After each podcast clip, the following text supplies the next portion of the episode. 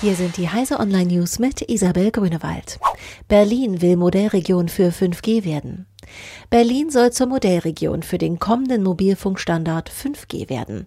Dabei soll zunächst die Deutsche Telekom helfen. In einer Vereinbarung mit dem Berliner Senat bekennt sich der Netzbetreiber zum zügigen 5G-Ausbau an einigen wichtigen Orten der Stadt. Die Landesregierung unterstützt das ihrerseits mit Zugang zu Infrastruktur und kurzen Wegen zu nötigen Genehmigungen. Der Senat will das Angebot dabei nicht auf die Telekom beschränken und betont, er sei auch für eine Zusammenarbeit mit anderen Netzbetreibern offen. KI-Vorhersage von Vulkanausbrüchen. Jahr für Jahr brechen weltweit 60 Vulkane aus. Um Eruptionen vorherzusagen, installieren Vulkanologen verschiedene Sensoren. Das kostet pro Vulkan 500.000 Euro im Jahr. Deshalb sind nur gut 100 aktive Vulkane entsprechend verkabelt. Forscher der University of Leeds haben nun Ansätze für ein System entwickelt, das sämtliche Vulkane weltweit abdecken kann, berichtet Technology Review.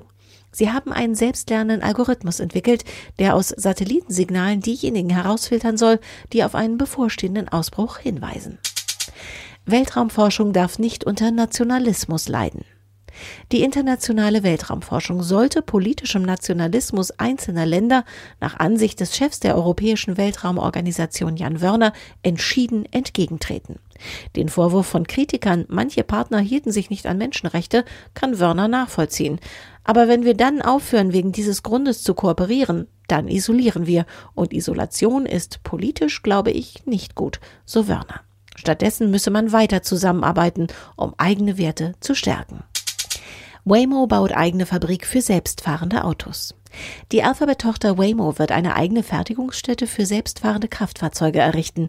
Die Fabrik wird im Südwesten Michigans, also in der Nähe von Detroit und der Grenze zu Kanada entstehen.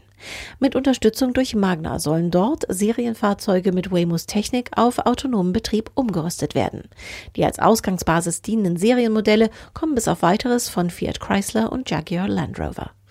Diese und alle weiteren aktuellen Nachrichten finden Sie auf heise.de.